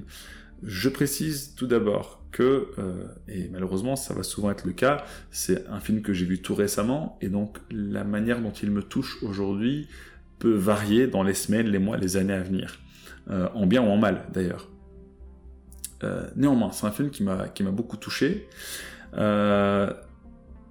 un film on l'a dit euh, en off avant d'enregistrer cet épisode, qui est quand même très classique, certes, mais euh, qui est bien fait. Et euh, parfois, mieux vaut être classique et être fait, je veux dire, à la quasi-perfection que de tenter l'audace, ce qui est toujours absolument noble, hein, bien sûr, mais de prendre le risque de se planter. C'est un choix, ce sont deux choix qui, je pense, sont tout à fait légitime. Et euh, c'est le choix que fait euh, James Ivory avec Remains of the Day, et je n'ai pas de souci avec ça. L'autre élément euh, que je trouve absolument formidable, c'est que tu as dit que le, cinéma, c'est la grâce, c'est la beauté, c'est quelque chose de propre à, cet art, et je te rejoins entièrement là-dessus. Il y a un autre élément, alors qui n'est pas, certes, propre au cinéma, mais c'est le jeu d'acteur. Euh, et combien même il ne serait pas propre au cinéma, le jeu d'acteur n'est pas le même euh, sur des planches, euh, dans un jeu, que dans un film. Et ici, on a vraiment deux performances, je l'ai dit lors de l'épisode, qui font honneur au cinéma. On a deux acteurs et actrices qui font honneur à leur métier et qui, qui donnent une belle leçon de ce que c'est que d'incarner un personnage humain. Euh, je ne sais pas si tu vois euh, ce que je veux dire, je ne sais pas si je suis assez clair, il est quand même assez tard à l'heure où on enregistre, mais euh, je, pense que rien que ça, en plus de, la subtilité du film et de la manière dont il arrive à lier les, les, enjeux interpersonnels avec les enjeux de fond et de contexte, font que c'est un film que je trouve quand même extrêmement brillant, malgré son classicisme que je reconnais volontiers. Et donc, j'ai du mal à le voir bas dans le classement. Maintenant, voilà, on arrive tout doucement au top 10. Comme je l'ai dit, on n'a que des bons films, ça va être compliqué de, trancher, mais voilà pourquoi euh, il me paraissait impensable de le mettre, je sais plus à quelle position euh, il était dans ton classement d'origine. Il était bas, il était, euh, je vais te dire ça tout de suite, il était 20e. Ouais, ça je, trouvais quand même fort bas pour, pour toutes les raisons que je viens de, de mentionner. C'est intéressant, c'est quelque chose à laquelle j'avais pas pensé jusqu'ici. Effectivement, on a tendance à plutôt privilégier des films, ou en tout cas à saluer des films assez peu sous la perspective de la performance d'acteur, effectivement. Et je n'avais pas pensé à cet aspect-là. Euh, quelques films, pour moi, euh, Phantom Thread se classait dans cette catégorie, où c'est vraiment ce que je reconnais en, comme l'un des arguments principaux, c'est la performance d'acteur, mais je n'avais pas envisagé le fait qu'effectivement... Euh, je, suis assez bloqué par le classicisme du film. Alors, ça raconte énormément de choses et on a, fait un épisode, je pense, qui relate de nombre, des qualités du, film, de, des vestiges du jour. Euh, c'est vrai que dans ce classement sont assez peu représentées les performances d'acteurs et j'avais pas pensé à cet aspect-là. Je veux bien entendre ça et du coup, euh, pourquoi pas le voir plus haut? C'est-à-dire que du coup, en position 12, on serait entre Shin Godzilla et les Warriors. J'entends aussi ce que tu as dit sur les Warriors et je trouvais ça intéressant, notamment la position du virilisme. C'est vrai que c'est un sujet qui résonne encore aujourd'hui. Euh, je te le disais, ces films se tiennent en assez peu de choses. Euh, je l'apprécie beaucoup parce que c'est un film que j'ai, c'est le genre de film que j'ai envie de voir aujourd'hui. Néanmoins, des films qui ont encore une résonance euh, actuellement et qui ont été faits en 79, il n'y en a plus, il y en a pas des masses. Voilà, c'est exactement. pourquoi pas Pour ça que je, l'ai mis au-dessus. Oui, pourquoi pas placer Shin Godzilla en 12, The Warriors en 11 du coup, euh, eh bien donc parfait. Shin Godzilla d'Hideaki Anno et Shinji Higuchi prend donc la 12e place de notre classement devant The Breakfast Club. Et on aura donc le film de Walter Hill, Les Guerriers. Je, pense que c'est Les Guerriers que ça a été traduit en français, je ne sais plus exactement. Ah, je ne sais plus. Les Guerriers de la Nuit. les Guerriers de la Nuit qui se classent donc en 11e position. C'était il, il, y a 40 ans, je pense qu'on peut être indulgent. Effectivement, euh, ça me semble tout à fait honorable, euh, après tout, d'avoir ce classement-là. On arrive donc au top 10, cher Moussa. Euh, les choses sérieuses commencent. Moi aussi, un dernier argument à propos de, de Remains of the Day, c'est que j'ai un petit peu peur de la position où à chaque fois qu'on va entrer dans le film classique, c'est un film qui va truster le haut du classement. C'est-à-dire que bien sûr, dans les, dans les classements de cinéma, évidemment que Citizen Kane est probablement indépassable, règle du jeu, Jean Renard, pourquoi pas? Bien sûr que ces films sont en haut de tous les classements, mais justement, on fait un classement aussi subjectif et je me demande dans quelle mesure, enfin je trouve ça assez chouette par exemple que notre numéro 1 soit Terminator parce que c'est aussi représentatif des cinéphiles que nous sommes et du type de cinéphiles que nous sommes, des amateurs de cinéma de genre. Euh, voilà, donc j'ai un petit peu peur de cet aspect. Dès qu'il y a un film euh, extrêmement classique, eh bien il trustera le haut du podium. C'est aussi pour ça que j'ai tendance à me méfier de Remains of the Day, dont j'apprécie beaucoup les qualités, mais voilà, j'avais pas nécessairement pensé à cet aspect de performance dont tu faisais mention. Ceci étant dit, attaquons donc le top 10 avec le dixième, la dixième position de notre classement, donc de ce top 30. Eh bien, je te laisse euh, ouvrir le bal. Qu'est-ce que tu avais mis en numéro 10 euh, Bien, en numéro 10, euh, j'avais Phantom Thread. Je l'ai laissé à sa place. Et euh, je, vais très, je vais très brièvement expliquer pourquoi. Donc tu l'as dit en fait, hein, je pense que s'il y a deux films qu'on peut comparer, et, je l'ai fait d'ailleurs en les regardant euh, dans, dans ce classement, c'est Phantom Thread et Remains of the Day.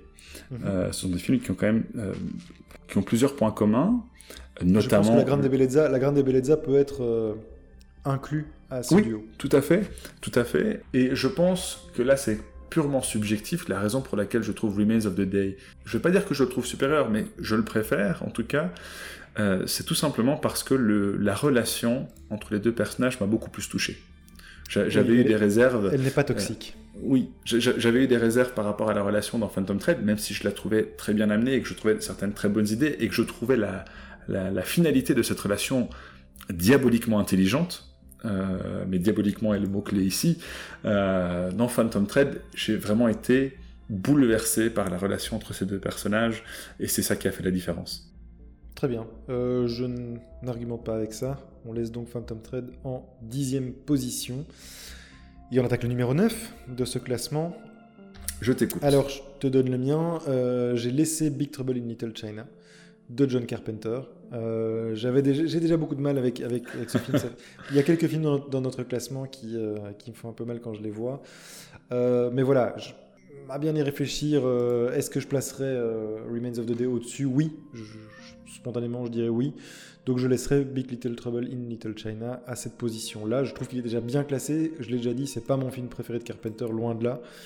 Euh, je sais qu'il est important pour toi pour plein de raisons, mais, mais vraiment, un peu à l'image de Death Becomes Her, voilà, je trouve qu'on choisit un peu éventuellement des films mineurs de très grands cinéastes, hein, puisque Carpenter est un très grand cinéaste. Oui, mais oui, mais c'est, je pense euh, quelque part, enfin, c'est vraiment ma volonté avec Big Trouble in Little China et, Death Becomes Her. Tu as tout à fait raison. C'est justement de, c'est de montrer du Zemeckis sans montrer Retour vers le futur. Tout à fait. Tout à fait. C'est, On tombe pas dans la facilité. Oui, c'est ça, en fait. Et, euh, et c'est de montrer euh, certaines qualités dans ces films. Alors, est-ce que Big Trouble in Little China euh, est, est un film à Oscariser Non. Enfin, c'est ça. Mais c'est pour ça que je veux pas non plus qu'il soit haut dans le classement parce que c'est Carpenter je comprends l'attrait pour Big Little Trouble in Little China, pardon, mais ce n'est ce n'est jamais que Big Trouble in Little China. c'est pas The Thing, tu vois. Non, je suis d'accord. Euh, mais c'est pour rebondir par rapport à ce que tu disais sur le fait que c'est aussi un classement euh, d'amateurs de, cinéma. Euh, et justement, c'est de dire, ben, en fait, dans un classement de, de, film, Big Trouble in Little China peut avoir sa place. Pas sur le podium, mais il peut avoir sa place dedans. Et, euh, et, je, pense que c'est important. Il y a aussi tout le contexte du film, euh, tout, tout, ce qu'il a suscité, la position de Carpenter par rapport au film, par rapport au, monde euh, de, de, la production, l'héritage du film dans divers médias, pas seulement euh, le, le, cinéma, mais aussi le jeu vidéo. Ce sont tous ces éléments-là, moi, qui, qui me font avoir de l'amour pour ce film. Si je prends le film juste pour ce qu'il est, euh, c'est juste une Madeleine de Proust, euh, tout, simplement. Mais je pense que le film est aussi plus que ça, pas seulement en tant que film, mais en tant que produit culturel. Et voilà, ça m'a fait sourire ce que tu as dit sur le, type de classement qu'on voulait, parce que moi, Big Trouble in Little China, c'est précisément pour ça qu'il est là, en fait. Et je suis très content. très bien, mais dans ce cas, euh, c'est acté, j'ai l'impression qu'on est tous, tous, les deux plus ou moins d'accord. Numéro 9, Big Trouble in Little China de John Carpenter.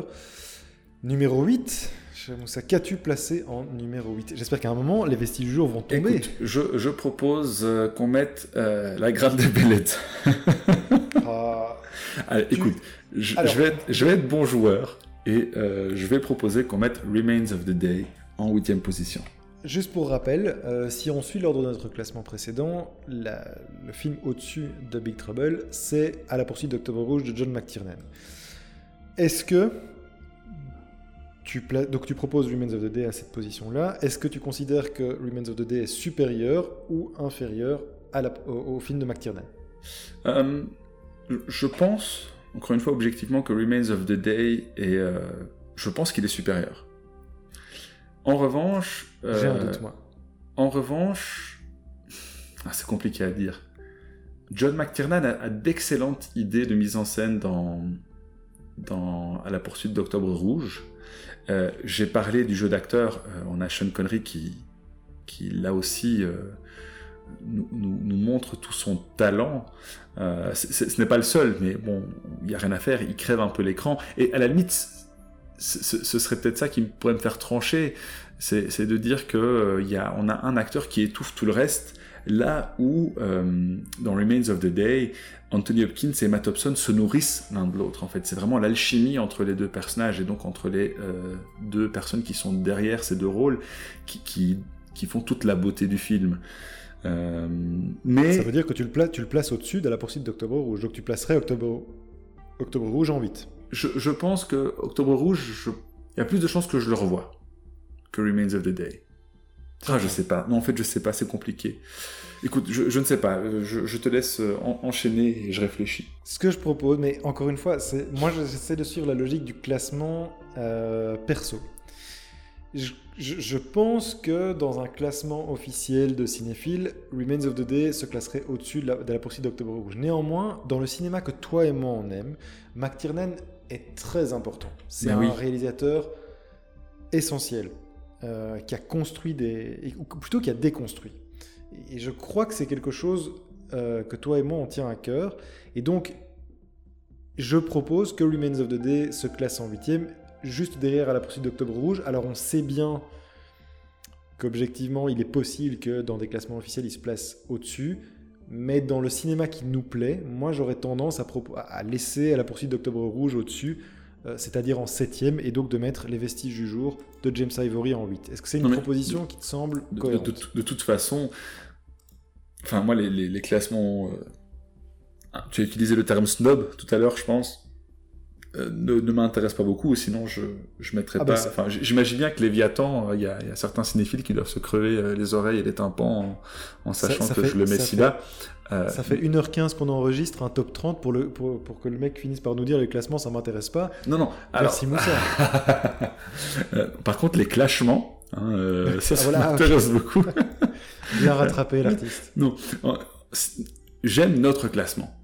Euh, parce que notre classement est comme d'autres, hein, attention, on n'a absolument pas le monopole du classement euh, authentique ou qui vient des tripes, mais je pense qu'on a vraiment un classement où on, laisse quand même une grande place euh, au, cœur. On n'essaye pas, et, et, je dis pas que c'est ce que tout le monde fait, attention, hein, mais je, je n'ai pas l'impression qu'on essaye de mettre des films qui sont communément admis comme étant bons en haut du classement. On met un film. C'est pas une image à travers un classement. C'est ça, voilà. Moi, je veux mettre, voilà, mon, ma perception du film est importante. En revanche, l'exercice qui est intéressant ici, c'est de trouver un compromis avec, euh, avec le goût de, de l'autre personne. Euh, et, et au-delà de ça, la discussion qui s'ensuit et le fait qu'on puisse remettre nos, nos, opinions en question. Et ça, c'est chouette. Euh, et c'est un peu tout le but aussi de, de ce podcast. Ok, très bien. Mais dans ce cas, voilà. je propose qu'on reste sur la proposition. Je, je, vais te suivre. Donc, Remains of the Day en 8 et à la poursuite de Doctor Rouge en 7. C'est ça que tu m'as dit? Absolument. Et on passe donc, on arrive aux portes du top 5. Et là, là, là, en position 6, euh, je pense qu'on va se battre parce que en revoyant, ça, je dis que j'avais quelques problèmes euh, avec euh, notre classement précédent sur le top 20. Moi, vraiment, le Truman Show, je sais pas comment j'ai été je sais pas ce qui s'est passé. Je pense que j'ai été drogué, le terrain était lourd, les sangliers avaient mangé des cochonneries du précédent épisode, je ne sais pas. Mais classé de Truman Show en quatrième position, je ne sais pas ce qui m'a pris, mais c'est un crime de lèse-majesté. Vraiment, euh, plus je vois ce classement, plus ce, Truman Show me, fait mal. Alors, on peut pas bouger les places précédemment attribuées, donc euh, je devrais souffrir avec ça toute ma vie. Néanmoins, on n'avait pas dit que au début de chaque épisode, on avait le droit de proposer un un changement au classement? Euh, oui, mais enfin, on est déjà parti sur tellement long que je propose qu'on skip cette euh, possibilité euh, cette fois-ci. On se la remettra en début de, top 40. mais, là, sinon, on va faire un podcast de deux heures et c'est peut-être pas ce que les auditeurs ont envie d'entendre. Je crois qu'ils veulent vraiment entendre le podium, tu vois. Ils veulent savoir absolument. Le monde veut savoir ce que Contrechamp classe en, en trois premiers films. mais en tout cas, moi, le Truman Show, ça me reste loin. Euh, j'entends que les, films qui restent, et notamment La Grande de Bellezza, pour toi, ce serait compliqué de le placer au-dessus, mais j'aurais tendance quand même à proposer euh, le Truman Show en sixième position. Ça me va. Ça te... Oh, j'étais prêt à argumenter, c'est incroyable. Je prends, mais alors directement. En fait, je comprends ce qui te gêne avec The Truman Show. Euh, et, encore une fois, moi, il y a tout le contexte et l'héritage du film, euh, ce, qu'il dit sur la, société de consommation, ce qu'il dit sur la télé-réalité euh, à, une époque où, elle n'a absolument pas la forme qu'elle a aujourd'hui. Et je trouve que c'est très important et, très pertinent. Le, voyeurisme aussi de notre société, hein, à une époque où on regarde des gens regarder la télé pour voir ce qu'ils ce qu'ils, pour voir leur réaction. De, de, Truman Show, je pense, sans avoir lancé quoi que ce soit, euh, nous alertait sur quelque chose de profondément malsain. Et, euh, je trouve que c'est quand même assez, assez fort de la part de, Peter Weir et, de toute l'équipe derrière le film. Euh, mais j'entends ce qui me dérange dedans. Mais donc voilà, je vais pas, je vais pas me battre. numéro 6, ça me va. J'apprécie effectivement pour Truman Show. Je, je lui reconnais ses qualités, mais je trouve que par exemple, j'ai un rapport beaucoup plus affectif et beaucoup plus euh, admiratif à Network euh, de Sidney Lumet parce que ce qui me dérange au Truman Show, c'est le côté absolument artificiel, euh, complètement artificiel, et c'est aussi le propos du film, donc c'est logique. mais le côté carton-pâte, moi j'ai beaucoup de mal, j'ai besoin d'avoir un ancrage plus réaliste. Alors ça c'est tout à, tout à fait subjectif, hein, vraiment, mais c'est pour ça que je me sens beaucoup plus proche d'un network de Sidney Lumet que du, Truman Show qui est totalement artificiel et à dessin, c'est voulu, c'est pas, pas un défaut euh, de fabrication. Euh, par ailleurs, pour des films qui dépeindraient une réalité alternative, je, lui préfère un film. Ah oui, mais sur, sur Network, je... de, plus grandes références. Donc voilà, voilà ces raisons rapidement. Mais en tout cas, euh, tant mieux. Merci beaucoup d'accepter. C'est magnifique. Et du coup, on passe au top 5. J'imagine qu'on va pas y couper. Je suppose que c'est la Grande Bellezza. Pour être très honnête, je le placerai pas plus haut, moi non plus. Euh, donc je suppose qu'on peut, on peut s'accorder assez rapidement là-dessus. Top 5, la Grande Bellezza. Euh, intéressant, intéressant. Donc, qui va rester au pied du podium? Il reste un film dans les nouveaux qu'on a proposé. C'était, c'est un film que tu as proposé, c'est Le Village de M. Night Shyamalan, un film de 2004. Pour rappel, notre classement, notre podium était donc Terminator en numéro 1, Mildred Pierce en numéro 2 et Les Innocents de Jack Clayton, un film de 61 en numéro 3. Alors, est-ce que ce podium va être bouleversé ou est-ce qu'il va être maintenu puisque il est plus enfin, le classement précédent ne, bouge plus et donc si on classe le village en numéro 4, ça veut dire qu'on garde notre podium euh, inchangé. Qu'en est-il Moussa pour cette position numéro 4 Est-ce que tu vas brouiller les pistes Est-ce que tu vas euh, tout bousculer avec le village de Shyamalan? Euh, Écoute, oui. Je vais, je vais crever l'abcès. J'ai mis The Village sur le podium. Incroyable. Donc tu sortirais. Ben, en toute logique, oui, puisque c'est lui qui était troisième, il va passer quatrième. Aïe, aïe, aïe. C'est difficile, c'est difficile. Tu, donc tu mettrais le village en troisième? Ou en tout cas, en tout cas, tu mettrais les innocents en quatrième. Si je comprends bien, tu as mis le village en quatrième. Euh, dans mon classement, en effet, j'ai mis le village en quatrième. C'est un film que j'ai trouvé incroyable, alors qu'il était présenté. Moi, j'avais entendu que c'était euh, déjà un film problématique de Shyamalan. Je l'ai trouvé incroyable, j'ai passé un moment fantastique, j'ai trouvé des motifs, enfin des... Euh, c'est un film d'une grande beauté, à la fois plastique, mais aussi comment dire, narrative. Et au niveau du scénario, il y a vraiment plein de choses, et au niveau émotif aussi, ce qui est parfois pas toujours évident chez Shyamalan, mais vraiment, le film m'a complètement emporté. en faisant mon classement, Oh, c'est incomparable de toute façon, mais Les Innocents a vraiment posé des bases. Mais comment comparer oui, c'est ça en fait. C'est ça, c'est ce qui m'a fait hésiter aussi. Hein. C'est que c'est très compliqué. Voilà, avec un film de Shyamalan qui maîtrise ah, là aussi parfaitement son art, mais qui ne pose pas nécessairement de code, mais qui en tout cas, je trouve, propose une synthèse. Il faut, il faut te poser la question hein, de ce qui peut être lequel des deux films euh, tu voudrais revoir. Parfois, c'est la seule question qui qui mérite d'être posé. Lequel des deux films écoute ton cœur, François?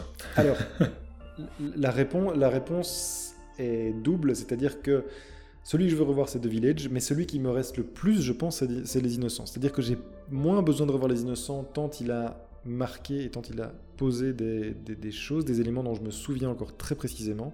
Mais effectivement, celui que je voudrais revoir, c'est Le Village. Donc, euh, suivant cette logique et étant donné qu'on a déjà un autre grand classique sur, la, sur le podium, j'aurais tendance à mettre Les Innocents quatrième.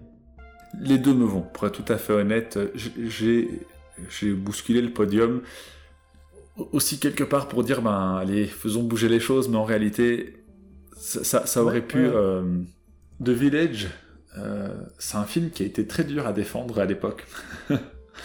Euh, et, je pense que c'est un film qui s'en est pris tellement dans la figure que euh, ça me donne envie de le mettre un peu plus dans le classement. C'est très con hein, comme raison, mais je trouve que c'est quelque part une manière de, de lui reconnaître enfin ses qualités qui sont un peu passées au second plan à l'époque parce que parce qu'il y avait l'effet de, de, mode qui s'estompait, parce que oh encore un twist de fin, oui, il y a encore un twist de fin, et oui, il y a des choses qui sont problématiques dans ce twist, mais il y a tellement d'autres choses dans ce film et, et qui résonnent encore aujourd'hui euh, sur le type de société. Enfin, on, vit à une époque où plus que jamais les gens qui vivent dans des euh, métropoles veulent s'en extirper, veulent euh, quitter la pollution, la violence. C'était pas quelque chose qui, relevait de l'actualité à l'époque. Aujourd'hui, sur les réseaux sociaux, on a mhm. l'impression de voir que ça. Et, donc, je trouve ça quand même que ça, ça donne du crédit à ce que le film a voulu raconter à l'époque. Euh, ça, sans compter tous les éléments visuels euh, dont tu as parlé euh, et dont on a longuement parlé pendant l'épisode. Oui, tout à fait. Je pense que c'est vraiment un film qui peut être utilisé en cours de cinéma pour illustrer de la mise en scène, des motifs. voilà, ça peut vraiment être un outil pédagogique très intéressant. Il y a plein, plein de choses à en dire. Donc, je pense que ça va faire hurler certains de voir un- ce film-là, en particulier de Shyamalan, dans un top 3 Mais on l'assume. de podcast cinéma. Mais je trouve que, voilà, autant assumer un choix un peu, euh, un peu clivant. Après tout, euh, top 4, c'est déjà très haut dans un classement. euh, donc, Les Innocents de Jack Layton est bien positionné. Je propose donc qu'on passe Les Innocents numéro 4, qu'on bouscule donc notre podium avec l'entrée du village de Shyamalan en numéro 3. Ça voudrait donc dire qu'on connaît les deux premières places du classement, puisque par définition, on ne, bou- on ne touche pas au classement précédent. Et donc, on place Mildred Pierce de Michael Curtis, un film de 45, c'est pas mal pour un top 3. Euh, en deuxième position, et Terminator de James Cameron reste, et ça depuis le tout premier classement qu'on a effectué ensemble, indétrônable. Il va bien falloir euh, à un moment euh, proposer des films qui vont, qui vont contester Ouais. cette place de numéro Euh. 1. Est-ce que ce sera dans le top 40 À voir. Mais voilà, a priori, Ah, je, ne sais vraiment pas, ça va être dur de trouver un film, je pense, qui va dépasser euh, Terminator. Ça va vraiment être dur. oui, enfin bon, il suffit. Voilà, on va proposer un petit Citizen Oui, Kane, mais justement, réglé, tu hein. vois, alors on, on va le mettre. euh, Est-ce qu'on va le mettre parce que c'est Citizen Kane ou parce que le, pa- parce qu'on a préféré, Ouais, parce que. enfin, si tu me demandes de. Enfin oui, Terminator, ce qui m'en reste, hein, tu as dit, ce qui nous reste de ce film, moi Terminator, il m'en reste tellement de choses, et encore une fois, ben, l'enfance et compagnie, donc Oui. donc ça, ça va être compliqué. Voilà, en, en- en- en termes de, en termes de classement subjectif, bien sûr qu'il y a match. Si on, voilà, si Ah, peut-être si on met Avengers, tu vois. Voilà. Faut- faut- Oui, mais oui, bien sûr. Pourquoi pas tout à fait. euh, Le, le Thor de Dark World, à mon avis. Euh, il y a... si- Sinon, il y a de, de. Shawshank Redemption que tu refuses de voir. Je refuse. Je- Non, non, mais allez, on va pas euh, prendre 12 mélos, euh, c'est Euh, plus possible. Cela dit, tu, tu l'as jamais vu, donc il faudra bien que je te le montre un jour. Oui, Bon, alors. Est-ce que tu veux nous faire un récap? Ouais, absolument, absolument. Numéro 30 et dernière position, et à mon avis il sera pour longtemps, Hidden Figures de Theodore Melfi. À la 29e position, Green Hornet de Michel Gondry. Numéro 28 de Faculty de Robert Rodriguez. C'est une nouvelle entrée.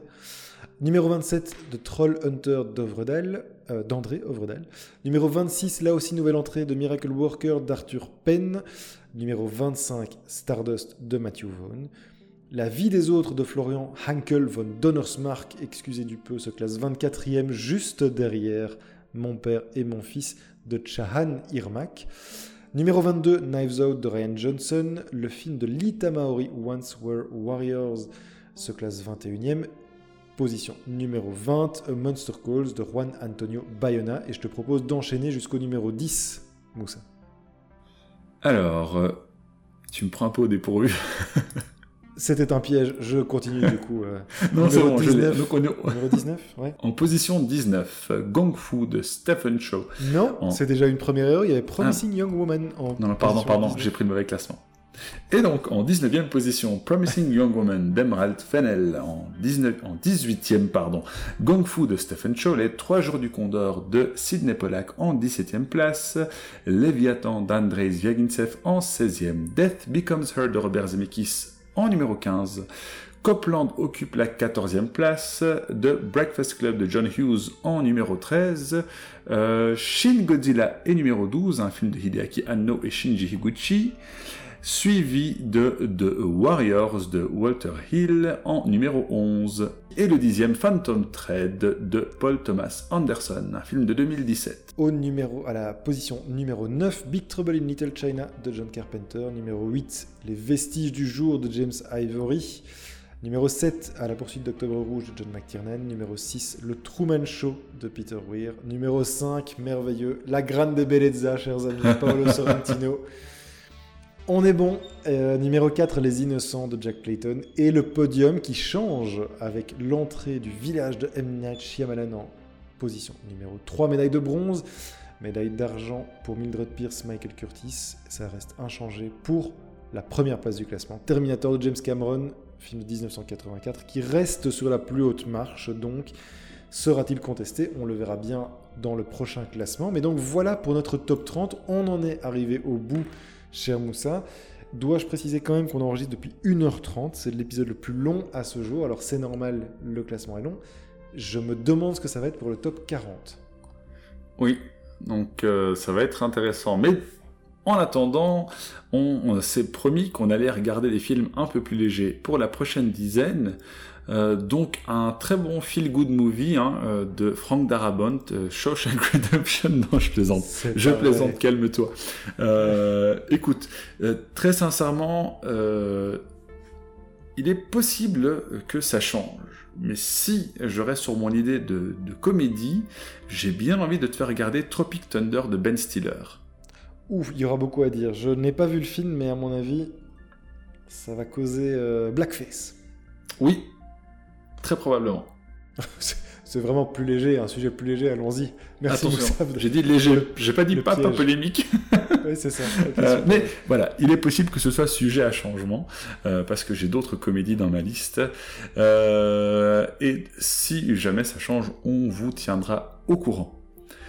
Merci pour cet exercice, François. Ça a été sportif, comme je l'avais dit. Ça a été dur, tout à fait, tout à fait. Merci Moussa, merci à toi. On est arrivé au bout de ce classement top 30, j'en suis pas peu fier. Ouais. Euh, c'était un bel exercice, effectivement, et puis rendez-vous au prochain épisode pour repartir sur une nouvelle dizaine de films. Euh, au plaisir de vous retrouver. Donc, on, encourage aussi les, les, quelques auditeurs à éventuellement commenter. J'imagine qu'il y aura à dire, que tout le monde ne sera pas d'accord sur ce top 30, et donc on serait ravi de pouvoir en discuter avec vous. N'hésitez pas, euh, que ce soit sur Twitter, sur Discord, peu importe. Mais en tout cas, on serait ravi d'avoir votre retour sur ce top 30 qui commence vraiment à prendre forme et à mon avis à avoir quelques, quelques avis polémiques. Ouais, ouais. Et euh, on vous souhaite donc bon film et on vous dit à la semaine prochaine. Salut